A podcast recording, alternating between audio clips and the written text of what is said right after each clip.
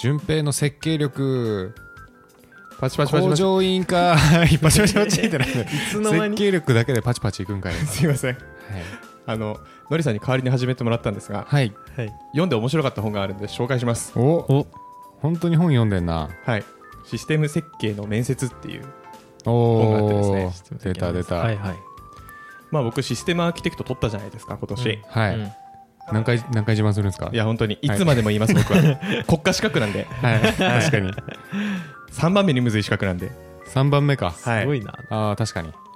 でねただケーススタディ的なうん。学びはちょっとあんまりなくて、実践的な。うん。理論に終わってしまったと。まあそうですね、はい。理論とか、まあ、本当に一般論。うんうんううんん。でちょっと実践的な知識欲しいなっていうところで、はい、うんまあ、この本読んだんですけど、おー。これが非常に実践的でですねおほおめっちゃおもろくて。うほうほう。ほううん。これ順平にシステム設計体験させることができるんじゃないかと思い至りまして、ついに？そんなことが可能なんですか？はい、ついにですか？もう今日はあの絶対失敗してもいいんでここは。おお順平にちょっとシステム設計してもらおうかなと。おお挑戦だ。失敗し倒します。いややる気ないじゃん。成功する気でやってください。そうですね。そこは成功する気持ちでやってくださいよ、まあ、あのシステム設計するのってねやっぱりミドル層以上だと思うんですけど、うん。うんううん。ん。まあでもそういう人たちが何を考えてうん。何をしなきゃいけないのかっていうところ。もちょっとリスナーの方もですしで順平も体験していて。であと僕とのりさんはまあはい。学習ないし、うんうん。今日はあの結構エンタープライズシステムなので。うん。ほそういう。中級になるにはやっぱ必要ですかねそこは。シシステム設計必要だね。そうね。うんうん。うん、えちなみにこのシステム設計のレイヤーで言うとインフラとかじゃなくてアプリケーションの部分のロジック的な感じですか？あいえインあーインフラかな。インフラか。いやインフラからからの？アプリケーションロジックです。ロジック。ロジック。なるほど。ですね。うんちょっとそうですね。若干そっちに染み出してるぐらいですうんうんうん。ちょっと詳細設計にも染み出してるぐらいです。おおなるほどなるほど。うん。全網羅してないけどはいはい核となる、うん。えーインフラ設計からうんうん。基本設計詳細設計。はい。なるほど。はい、はい。まあエピソードで収まるぐらいのボリューム感であるものをピックアップしたんで。お。はい。はい。じゃあちょっと早速やっていきましょう。ということで今日は順平にちょっと作ってもらいたい緊張する。サービススがありまして、はい。え URL 短縮サービス URL 短縮するうん。はいはい。の設計をちょっと考えてもらいたいなと思っております、ほうほう。ちなみに URL 短縮サービスって何だか知ってますか？え多分ですけど URL 短縮するサービスじゃないですか？ご名答です。おいおや名前から分かりづらいんですけどねまさこか当たるとは。もろですけどね。はい。れちょっと具体的な使い方、ちょっと順平に言ってもらっていい？具体的な使い方ですか？うん。えっと。何を入れて何が出てくるやつ？Amazon で何を入れて何をえ Amazon でうん。うん。例えば商品アイテムなんでしょう机机の商品詳細ページに飛びました。でその商品詳細アイテムページの いやこれ違うな。じゃあ答えを言いますよ。はい。ここは大事じゃないんで。はい。あの僕がよく使う使い方は Fire ストレージとか、ああ、えーギガファイルギガリンとかファイルはい。あるね。で、U えっと、ファイルをアップロードするとファイルダウンロード URL が出るんですよ、でまあまあ長いんで、うんチャットに貼ると見ててうざいんですよ、うん。わかる。なので URL 短縮サービスを使って7行とかになってる URL が1行ぐらいに短くなるんですよ。でその短くなった URL を共有するとはい。見る側も嬉しいみたいなはい。まあそんなサービスなので、まあ、URL を短縮する機能とか機はい。能か、うん API はい。を考えてもらいたいというのが今日のお題でございます、はい。うんうんうんうん。で、えー、と出題者側からちょっと要件を軽く言いますね。はい。どんな要件があるか、はい。で完全に言わないので完全に言わない？完全に言わないんですか？全網羅されてないのでなるほど。不足してるところはちょっと適宜質問していただけるとはい。ありがたいです、でのりさんはあの順平の先輩ポジションでお願いします。わかりました。順平が頑張るっていううん。ところではあるんで。はい。じゃあいきます。はい。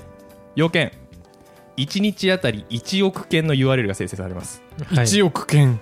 はい。なので1秒あたりの書き込み回数は1160回ぐらいです。うんうんうん。書き込み。書き込み。で読み込み。うんうん。はい。短縮 URL の読み込みはその10倍あると仮定して1万1600回ぐらい。1秒間に。1秒間に。はい、っていうのがまあパフォーマンス系の要件ですね。はい。であとは URL の紐付けを管理しなきゃいけないので、うんうん。短縮 URL と,、えー、と長いフルの URL はい。でレコードの保管が必要なんですけど、うんうん。まあ、10年間保管するということを考えて、10年も保管するんですか？はい、3650億レコード、3650億レコード。はい、はい。保管できるようにしておいてほしいです。はい。であとは平均的な URL の長さは一旦100としましょうんうんうん。はいひゃ100文字。えっと100文字。短縮前が100文字ってことですよう、ね。そうですね、はい。まあ、なので10年間でだいたい36.5テラバイトぐらい。36.5テラ。うん。はい。URL の文字で。はい。えぐ。えぐい。っていうのがまあなんかその日本全国というか世界で使われる URL 短縮サービスぐらいの、えーパフォーマンス感。えやばいっすね。を仮定します。映画20本分の URL やそうですねそうなんだ。はい。っていうので今のが要件なんですがはい。うん。これで考えていきましょう。すごい。はい。えー？で API を考えてほしいんではい。エンドポイントの設計からいきますか。うんうんうん。はい。あちなみに質問ありますか？あります。はい。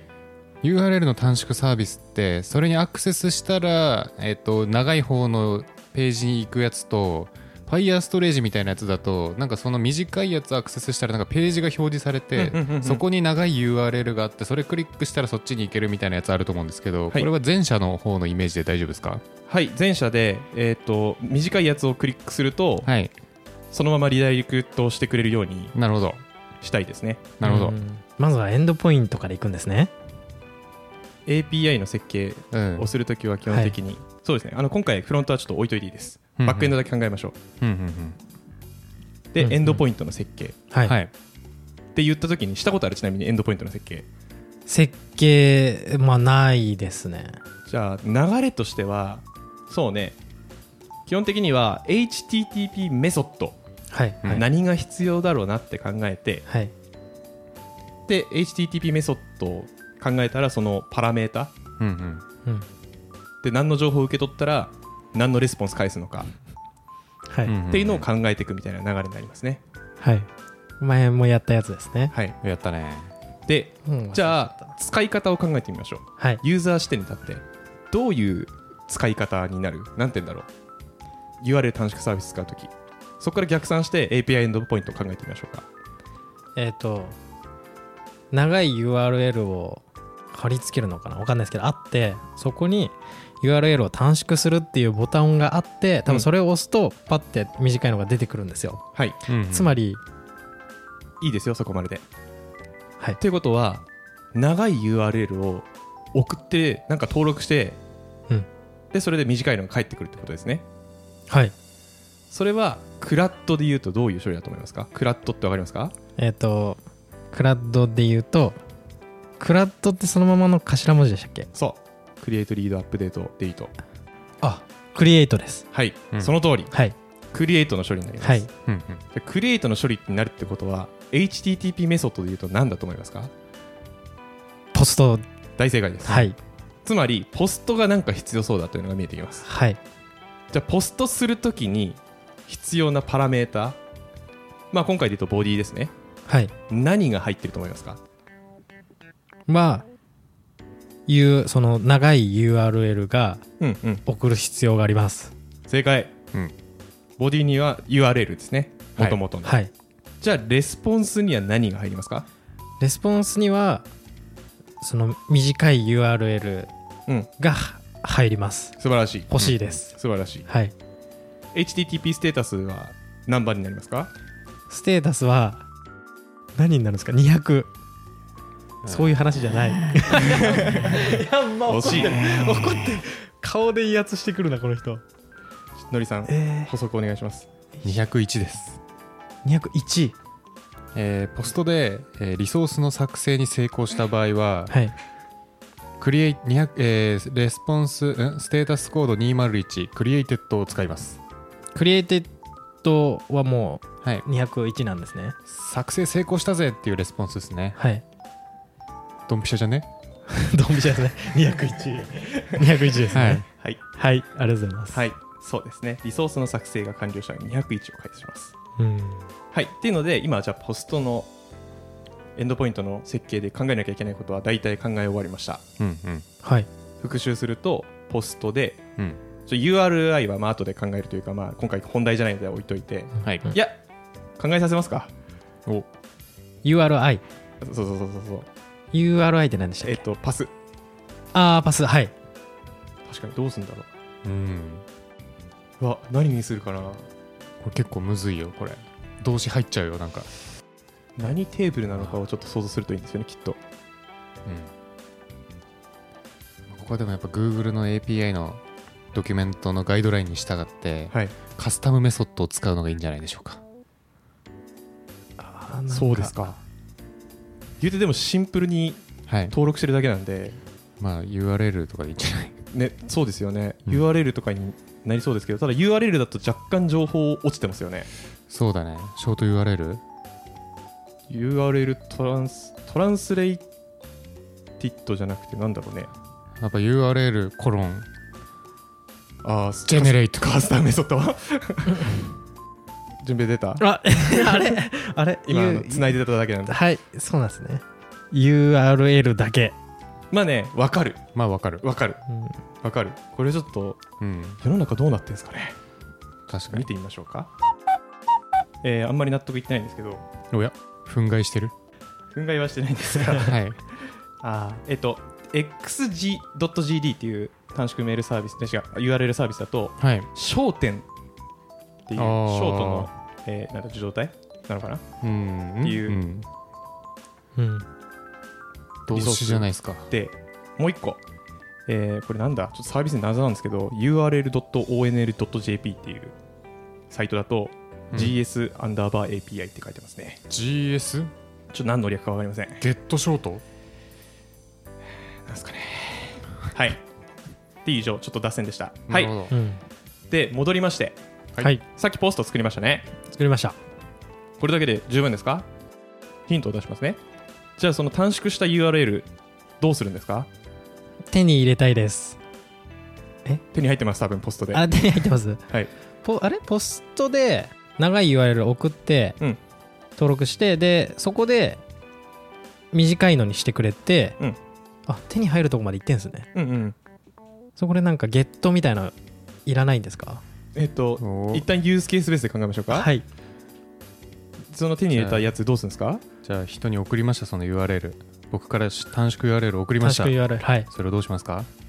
タップします。タップすると？そのリンクに飛びます。それと何が起きる？そのリンクに飛んだら。いいよ。あのユーザーストーリーベースでいいよ。そのページが見れます。うん。元のページが見れるのね、はい。うん。はい。その通りですはい。元のページを見る必要がありますね。あはい。裏側どうなってるか想像つきますか？ライトな感じでいいですけど。元のページが見れるということはうん。長い元々の URL に結局飛んでるっていうこと？おおそうそうそうそうそう。あなので短い URL アクセスしたら何が起きるかっていうと URL 短縮サービスに1回アクセスがいってはい。でその URL ってもともと何の URL って聞いて長い URL を返してくれてでその URL に勝手にリダイレクトされる。なるほど。っていう動きになります、なるほど。はいはいはいはい、はい、でここちょっと難しいんですけどほゲットなんですよこれは。まあもう先言っちゃうと。う、うんうんうん。はい。じゃあゲットのエンドポイント設計してみましょうか。はい。えっとゲットはその長い URL を結局ゲットしてくるってことですよね。それはそう。それはそう。さよそれはそうこれはね僕はねぶっちゃけ完登できる自信がなかった。なかったというかできなかったと思う。どういうリクエストになると思いますか？ゲットするんですよね。長い URL をゲットするために短い URL を送られてきてるわけですからうん。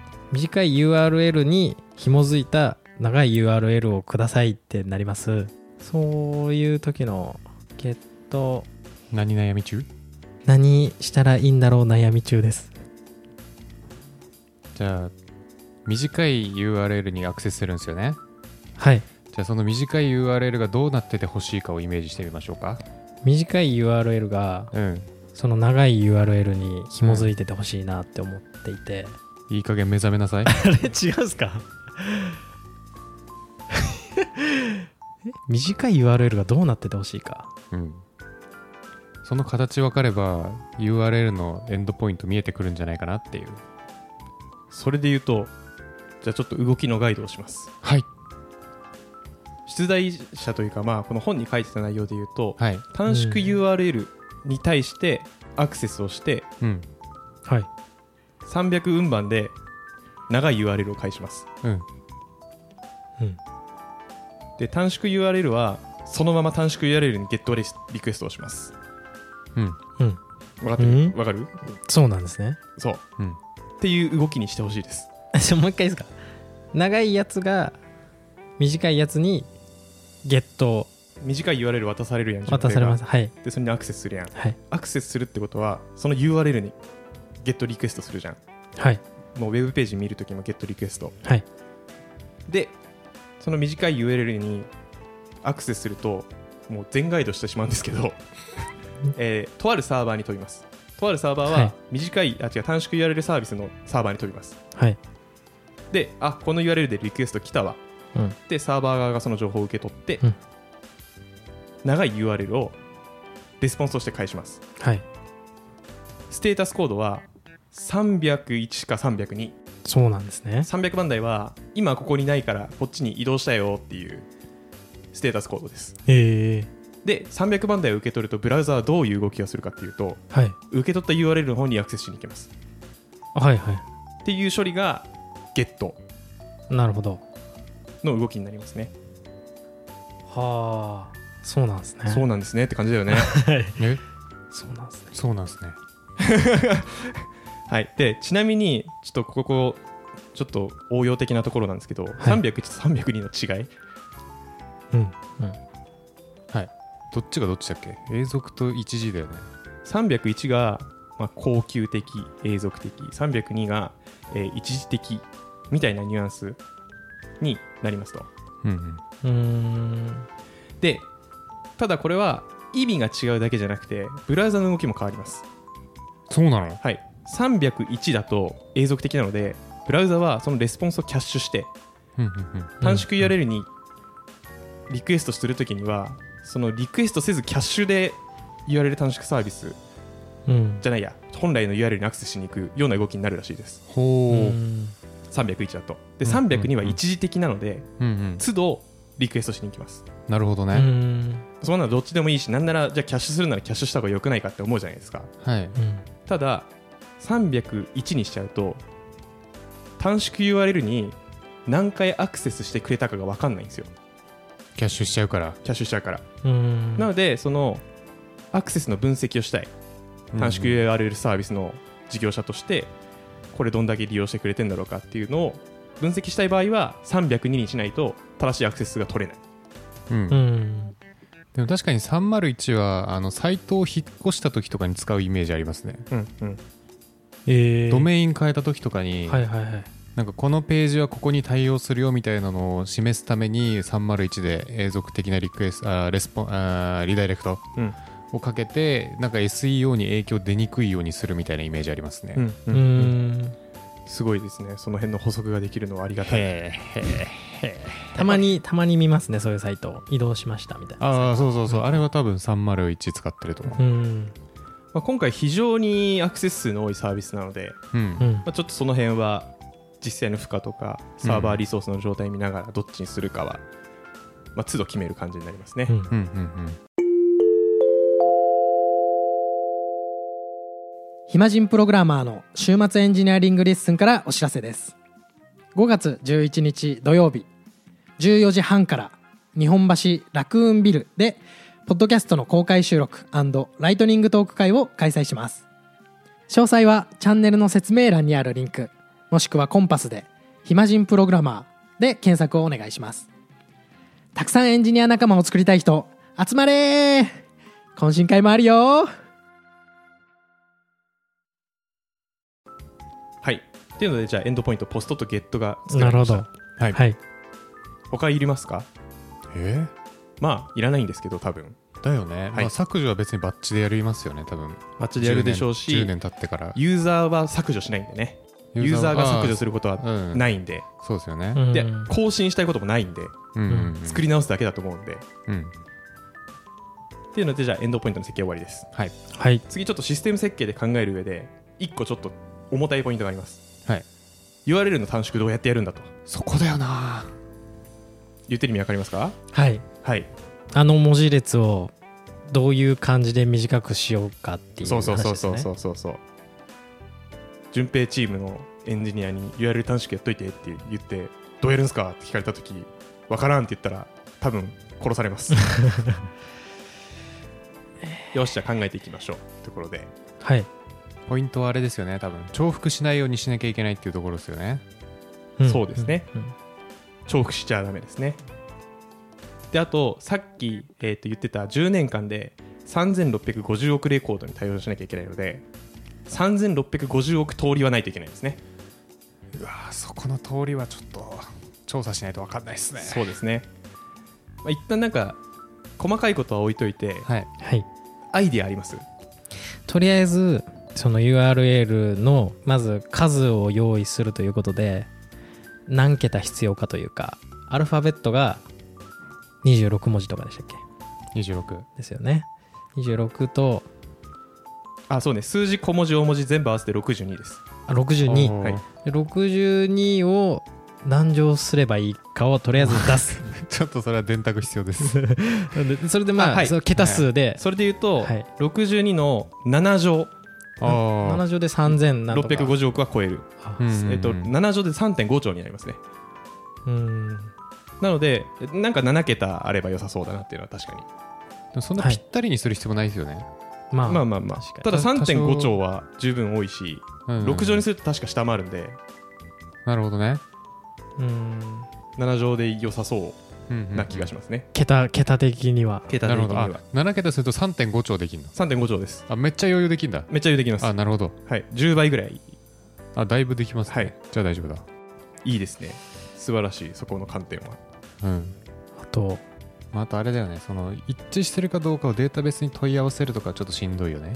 あちょ重複してるかって話ですか、うんあそうんん。ああそう。ですね。レコード数が、めっちゃ多ねいからね。3000億とかになった時に今これないっていうのは現実的じゃないですね。確かに。ってなったらもうあいつしかいないな。えどうしたらいいんですか？そういう時。そうなったらはい。えなんかわかんないですけどでもなんかこう消費された URL というかうんうん。はもう使えませんみたいなすることってできるんですかね？伝わりますか？あーまあデータベースをどうするかにもよるけど。でもそういうんじゃないんですね。すみませんもう一度お願いします。なんか例えば URL でなんえ ABC みたいな URL ができたとして、うん。その ABC みたいなやつはもう枠埋まったから使えませんみたいな感じにできればデータベースを見に行く必要がないというか重複もしないし。枠埋まったってどうやって判断するんだ？あー。データベース見てますかね。見てんじゃない？わかんない。み見るしかないと思う多分。うん。はい。っていうのがまあむずいじゃん。むずいです。のりさんって今アイデアあります？僕はハッシュ化するのがいいんじゃないかなと思ってます、URL を。いい観点ですね。じゃあちょっと試しにあまあハッシュちょっと思い出してみると、なんだかっていうと、まあ、なんかの文字から、えー、なんかの文字に変換するやつです。はい。で固定の桁数ですかね。文字数桁数に変換してくれるアルゴリズム。うん。でまあいろいろありますと。アルゴリズムは、ありますね。8桁のやつとか CRC32 はどうやら8桁らしく MD5 はちょっともっと長くて、うんうん。SHA1 はもっと長くてっていう。うん。うん。えーものですと。ただ。ただ。ただ。さっき言った通りなんかメジャーなハッシュ関数で一番短くても8文字なんですよ。あちょっとオーバースペックなんですね。ー確かに。8で妥協しようよ。1文字変わったとて、はい。まあただ8文字でもいいと思います。おっしゃる通り。うん。うんうんでただここの書籍では8文字はちょっとオーバースペックだよねって話をしてて。そうなんだ。厳しい。厳しいですね。っていうのでじゃあここからもう全ガイドでいくんですけどはい。ベース62っていうアプローチでいくみたいです。え何ですか？それは。聞いたことはありますがそれもハッシュのやつですか？えっとバこれイナリーじゃない？えバイナリーですか？数字を文字に変えるやつで10進数を62進数、えー数字とアルファベット。62進数？そうです。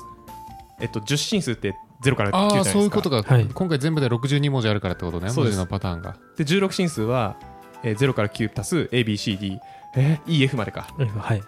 が16進数、い。で小文字と大文字のアルファベットと数字全部使うと62個あるんでうん。62進数に変換す変換するのがベース62です。えー、ほう。えー、えそれってあるんですか？そもそも、あるらしいです、はあい、そうなんだ。62文字をエンコードするときに使う方法らしいです。そういうこと？なんかよくベース64みたいなやつ使う気がするんですけどあれってもしかしてそれにプラス記号が2つぐらいついてるみたいな感じなのかな？調べましょう。はい。プラスとスラッシュ。うーん。まあでもプラスとスラッシュだと URL に影響を及ぼしそうだからさらにパディングのための記号としてイコールが用いられるっていうのでもうほ65種類やないかいと思うんですけど。確かに。確かに、65種類やないかいっていう意味なんですけどパディングは置いといくんでしょうね。うんうんとね。はい。今日はこれはちょっと勉強になりました、こんなのがあるんだ。でえっとただ URL と、さっき数字から文字列に変換するベース62って言ったじゃないですか。はい。どうやって紐付けるんですかってなるじゃないですか、うん。うんここでじゃあ ID を足そうという話をが出てます。うん。データベース。にえー年月日ミリ秒？日時秒うん。ミリ秒、うん。あ違うわ。ん。すいません。 auto increment で作る。 auto increment なんですけど年月日とかの日時情報プラスうんうん。データベースサーバー番号。データベースサーバー番号。そっかスケールされてんのか。うんスケールされてるから。データベースが。めっちゃいっぱいあるから。うん。同時に更新されてもデータベースのサーバー番号があれば被らんと、うんうんうん。なるほど。っていうような形でちょっと待ってくださいね。はい。はい。はい。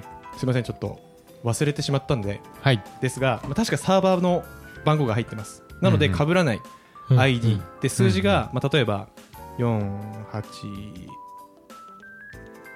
4813桁とかうんうんうん。の数字になったとしても、はい。ベース64で変換すると64までが1桁になるので半分の長さになるじゃないですか。うん。うん。多分。10進数64進数にすると、まあ、桁数が減りますと。ああまあとりあえず。絶対半分にはなる。めっちゃ減りますと、はい。でさっき言ったその年月日で8桁ミリ秒でプラス4ですよね。だから12桁でサーバー番号で、うんまあ、1つだったら1うん。で13桁。うん。うん。ですね。でこれでもう6桁7桁には短くなると。頭でできない。そうですね。すいません。頭とでできない。音声で難しいところなんですけど、っていう発想で、うんうん。えーさっき言ってた3100 3650億レコードをに対してユニークな ID を割り当ててその ID をベース62で短縮することでできるだけ短い URL をユーザーに返す。なるほど、まあ、うまく数値の範囲を合わせれば7桁に調整できるっていうことですよねそう多分。ですそうです。うーん。はい。っていうのが以上。はい。短縮 URL サービスの設計ってういう。んなるほど。設計できちゃったんですね今問題でした。ああ。か完成？完成です。おおもうできるじゃん。ーいやーむずかった。エンタープライズシステムだと難しさちょっと感じますよねこれ。そうね。ちょっとめちゃめちゃレコード数とかリクエスト数多かったんでインフラのこととかも考えちゃってましたなんか、まあでもそうですけどまあただなんでしょうね。多分 CDN 組んだりとか、うん。うん。えーデータベースも多分リージョンごとに置いといてうん。レプリケーション設定して、で、えーなんだマスタースレーブ構成とかにしてうん書き込みできるやつと読み込みだけするやつみたいな構成にしてやるんでしょうけど、うん。なんならもうキーバリューストアがいいんじゃないかなと思いましたね。そうですね。それはありますね。ノー SQL ですね。パフォーマンス的に。うん。スケールもしやすいし。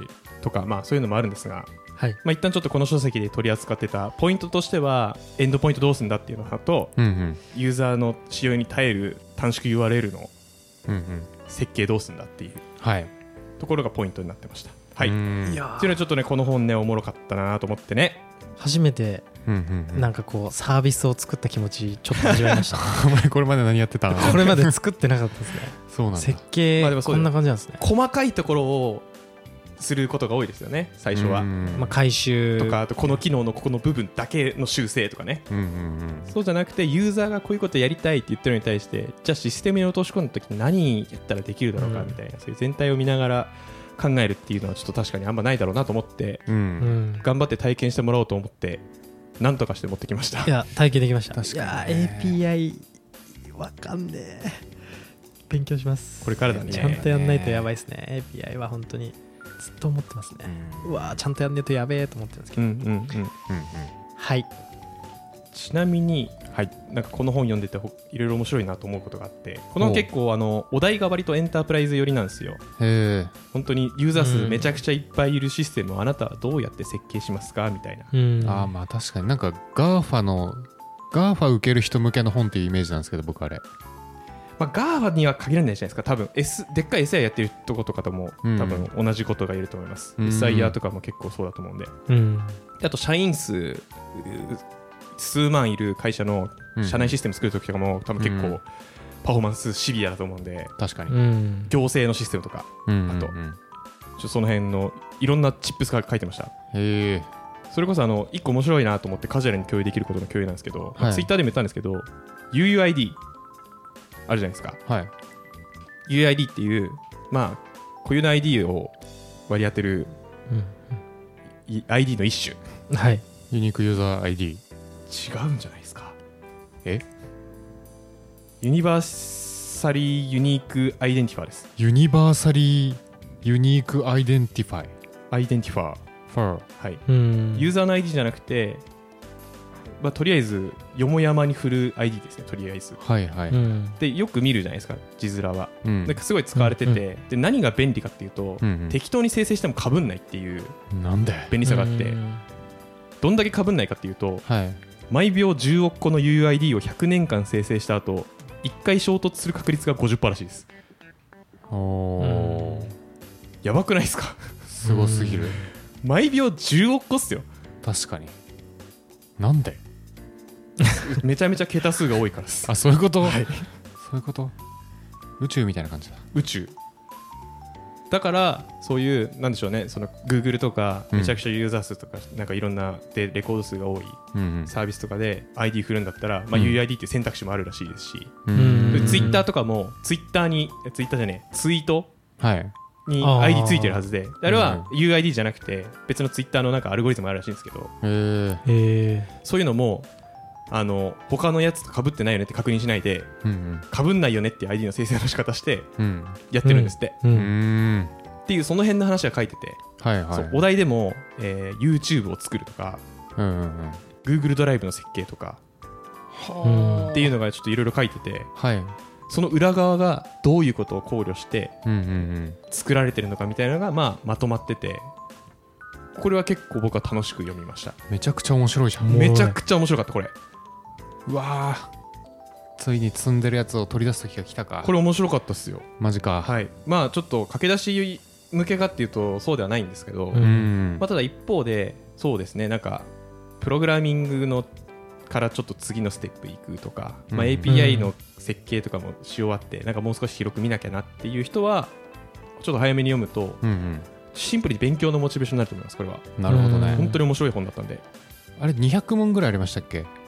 200問？あ違います違います。え？10問ですこれは。あれ？システム設計のやつです。僕多あ分ノリさんが言ってたやつはプログラミングの面接のやつなんで。はいはいはい。これシステム設計の面接試験っていう。システム設計の面接試験。はい。あのなんか14章かな。全部で14問あります。あれか。赤い表紙あのの方かつまらなそうな表紙のやつか。な まあいやそんなことないですよ。なんかビジネス本みたいな表紙のやつですよ。あ本当だ。思ってたのと違ったわ。はい。うんまあなのでちょっとこれ楽しかったですという共有でした。はい。じうん。ゃあ最後お便り読みますね。ラジオネームないわ。はい。ないんかい。ないです。すいません。ラジオネームなしです。はい。はい。感想からいきます。はい。えーアメリカから聞いてる人です。アメリカから聞いてる人、えかっこちなみに少数そうな女性リスナーです、おおうんえー趣味でノーコードでアプリ作りしてます。趣味。アメリカンガール。キクーバネイティスカイとても勉強になりました。ビュッフェに例えるのは最初ハテナでしたが意外と分かりやすかったです。これからも楽しみにしてます。そうなんだ。わかりやすかったんだねいやまあシェフを謎なのは僕も思ってますよ。シェフをクビにして雇用するみたいなやつ。そうそうそうすぐすぐすぐクビにして、その辺で雇ったやつにマニュアル渡してすぐ作業できるようにするみたいなうん。話ですね、確かに記憶には残ってるわ、残ってますね。うん。はい。でポッドキャストで話してほしいことノーコード系のトピックが聞いてみたいです。お。あとはいろいろなデータベースの違いとかという話なので、はい。えー一旦データベースは重そうなので別のメイントピックとして、はい。うん。まあ、一旦のノーコード系のトピックうん。ですね。ちょっと雑談的にノーコードね。ノーコードツールといえばやっぱキントーンですか？日本だと、キントーンですね。聞いたとことあるぐらいですね実はでもロローコードだよね多分どっちかっていうと。なんかあれ裏 JS でカスタマイズできたはずなんだあそうなんですか。確か。僕はちょっと使ったことあるんですけど、はい。コードを触ったことがないです俺あれで。あちちなみにロローコードっていうとまあ、ちょっとしかコード書かなくても、うんうんうん。えーページ作れるよみたいな。うん。でノーコードはプログラミングできなくてもページ作れるよみたいななんかそんな感じですよね、うん。なるほど。ワードプレスってノーコードに入んのかな？ローじゃないですか。ローコードに入んのかな？ちょっとコード触りません？あれ。なんかそもそもなんかそういう最近のワードとマッチしないよねなんかワードプレス。確かに。まあそれよりはるか前にあるものですもんね。そうだよね。うん。うん。ノーコード系はやっぱはい。ん？流行ってるっていう感じなんですか？やっぱり。そうですね。僕はあの結構中小の企業さんとかとあの仕事上お取引することが多いんですけど、はい。なんか結構ね聞いたことないそういうなんかツのールめっちゃ使ってるとこ多いっすね。えー。これでその、ん。まあ何ですか？例えば自社のウうん。ェブページを作るみたいな感じってことですか、えっとねなんかウェブページ作るっていうよりも例えばアンケートフォーム作ったりとかなんかちょっとそのちっちゃいなんかシステムみたいなのを作ってることが多いかな、ああなるほど。確かにそれぐらいだったら。業務システムとか、はいはいはいうん、もう社内用の。社内用の。うんうんでまあローコードとかノーコードってまあおそらくデータベースがもう用意されてて、うん。そこにアクセスするための機能っていうのをなんかボタンとかうん。なんか設定値書くだけで作れるよねみたいなツールのイメージなんですけど最近やっぱ触ってて思ったのはですねはいはいはい。あのまあなんやかんや確かにプログラミングいらないけどこのツールの使い方覚えなきゃいけないなっていうのはめっちゃ感じててああまあまあまあ、うん。確かにね、まあ確かにプログラミングするよりは楽かもしれないけどちょっと逆にエンジニアからするとあここ触れないんだとかここカスタマイズできないんだとかうわ絶対この機能どっかあるのにどこみたいなのとかねめちゃめちゃあるんでうん。ちょっとまだ歯がゆいっすね使ってる時、うんうんうんうんそれはあるかもな。なんか、うんあのおおらかな気持ち必要ですよね。そうなんですよ、まあただうん爆速で作れるのは間違いないんで。うん。うん。なんかユースケースをそっちに合わせていった方が僕はなんか生産性高いんじゃないかなとは思いますね、確かに。うん。結構仕事以外でローコードツールノーコードツール僕は多分使ってるんですよねきっと。ああんまり仕事で使うことはないんですけど。あはいはいはいはい。今あのノーコードカオスマップっていうのをちょっと手元で見てて、はいまあ、ワードプレスはウェブサイト系で入ってておでビジジネスアプリの中では Notion とか Google シートっていうのが見えますね。Google シート。そうなんだって思いますね。スプレッドシートかな？ああはいはいはい。ほんまか？ほんまかって思うけどね。まあ確かに。あとキントーンさっき言ってたね。てか、なんならサービス全部ノーコードって言っちゃえるぐらいのなんか幅の広さだね。そうですね確かに。チャットボットとか他にいろいろあるんですけど。うんうんね Google サイトとか僕はプライベートで使ってますけど、うんうん便利ですね。あれはすごいですね。ページを作るっていう観点で言うとワードプレス何だったんだろうっていうぐらいうん。爆速で作れますし、サーバーレスですし。まあ確かに、うん。すごいなと思いますね。 Notion もまあ似てるかもしれないですけどね。そうね。まあ Notion でいい。個人的には。うん。なるほど。Google サイトでやりたいこと Notion でできるんじゃないか？うんうんうん。多分。まあできそう。うんできそうですよね、うん。まあ、ただお金かかるんで Notion は。まあ確かに。Google サイト無料でできるっていう。う破壊的意味のわからなさがあるんで。破壊的。本当に誰が得してんのあれっていう。世の中の応援力が強い。まあなんか、なんで毛嫌いせずにうん、うん使うのは大事なんですけど、うんうんうん。うん。まあ、ユースケース選んでね。そうですね。EC サイトとかならやっぱ Shopify とかもおそらくそこら辺に入るかなっていう、うんうんうん。うん。それは EC そうですねありますね。え EC え。サイトが簡単に作れるってことなんですね、そうあれねもう商品登録とかそういう管理画面も全部用意されてるんですよ。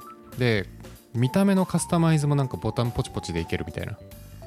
ただ裏側でコード書くこともできるよみたいな感じのツールですね、うんううんんうん。うんまあ、でも結局エンジニアがカスタマイズした方が自由度はやっぱ上がるとは思いますね。エンジニアめっちゃ高いじゃないですか。高い。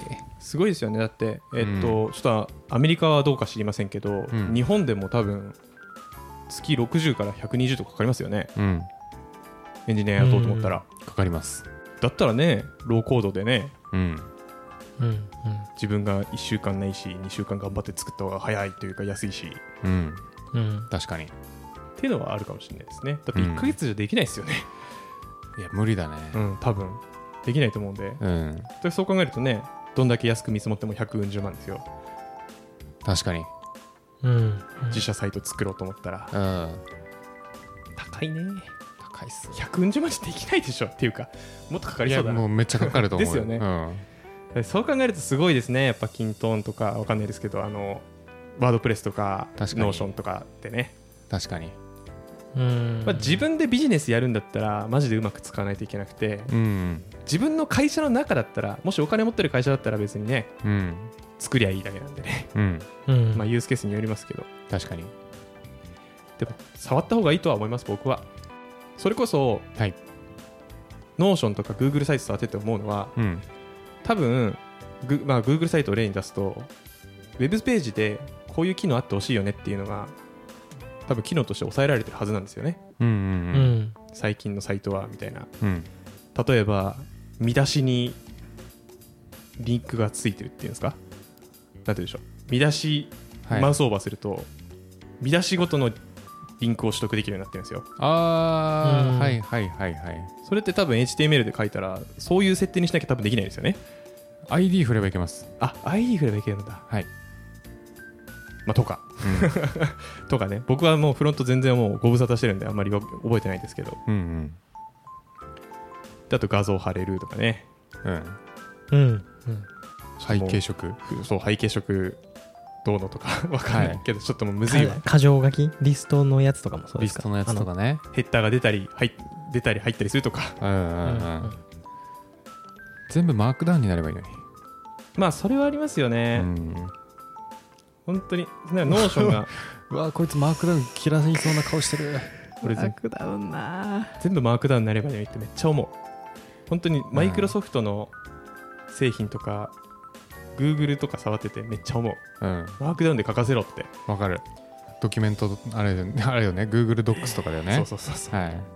いやわかんない。すごいかわからんけど。いやでもまあそうね。うん。エンジニア的にはね。はい、こんなもんですか？そうですね。うん。ちなみに今後ノーコードローコードもっと広がると思います？広がるんじゃないですか、うん。なんかあのうん。なんでしょう。今はメジャーどころのやつがボンボン立ってますけど、うん。なんかもっとニッチめのそれこそその EC サイト対応みたいなうんうん特定のユースケースに特化したやつがうん。うんまあ増えるんじゃないですか？確かに。うんって思いますけどね。ううん。んまあでももうぼちぼちレッドオーシャンな気しますけどね。まあ確かにね。いっぱいあるね。いっぱいあると思うんで。何のニッチがあるんですかね？え自社サービスでだからランディングページでもだってあるだろうし。だから多分 SARS 電子書籍出すローコードツールみたいな。うん。うん注文システム。あ QR コードで頼めるやつそれはありありえる。店のメニューとか値段とか登録して。とかあとはあのアパレル系とかね、うん。個人店多いじゃないですか多分アパレル系って。セレクトショップとか、だからそこで QR コードをなんか商品のハンガーとかに貼っといてはいはい。うん在庫あああるかとか。在庫系いいね。そういうのをなんかお客さんが見れるとか。あいいね。それこそなんかショッピファイがすごいアパレルのイメージありますね。なんか自分で出店するみたいな。うんってことでしょ。EC サイトだからね、であ EC サイトのローコードツールはもう結構あるから、うん。そこは外さないともう商売できなくて。なるほどね A- ABC マートとかもねあれなんか店員に声かけるの気まずいじゃないですか。わかる。めっちゃ忙しそうだから。なんかたまにさなんか近くの別店舗まで取りに行く店員さんとかいない ?ABC あーいるらしいいですね。上野とかだと、ね。えあそうなの？上の？上野だと。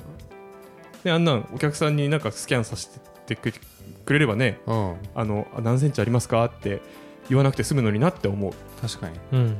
あと靴メーカーもさなんか箱によって見た目違いつけてくれればいいのにさすっごい全部同じに見えるよね。まあそれはでも生産効率考えると、ライン増やさなきゃいけないと思うんで、まああーまあ確かに、厳しいんじゃないかな。はい。まあっていう。うん。確かうん。にちょっとそれ面白い観点ですね。ローコードツールのニッチなローコードツール考えようっていうのは面白い。うん。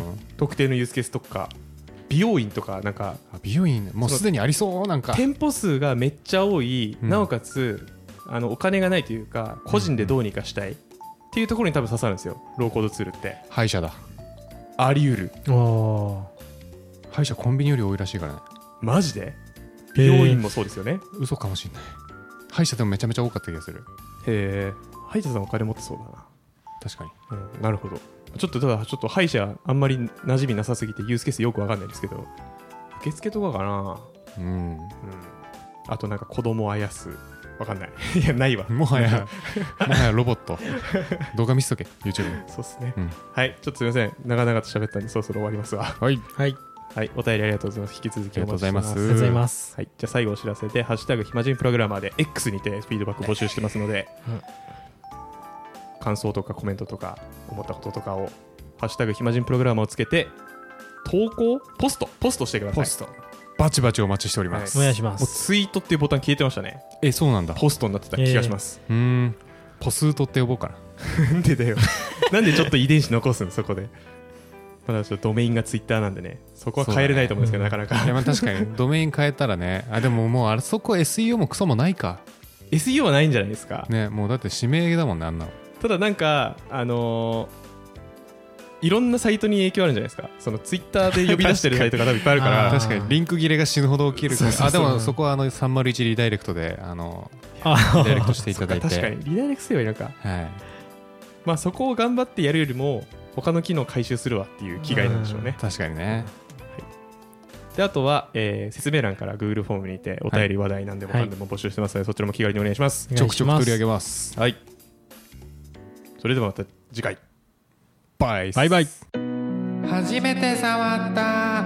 MacBook 思い出がいっぱいのチーム開発。再起動したら治った。謎のバグ。僕たち。私たちは。卒業します。駆け出しエンジニアを卒業したいあなたへ。暇人プログラマーの週末エンジニアリングレッスン。各種ポッドキャストで配信中暇人プログラマーからお知らせです。暇プロメンバーとメンタリングしたい人を募集します。どうやったら中級エンジニアになれる？悩みを相談したい。などなど相談内容は何でも OK です。メンタリングを通じて何か気づきを持って帰ってもらえるように頑張ります。エピソード説明欄の方ではなく番組説明欄の Google フォームから日程を選んでお申し込みください。料金はもちろん無料。各日程先着1名なのでお早めに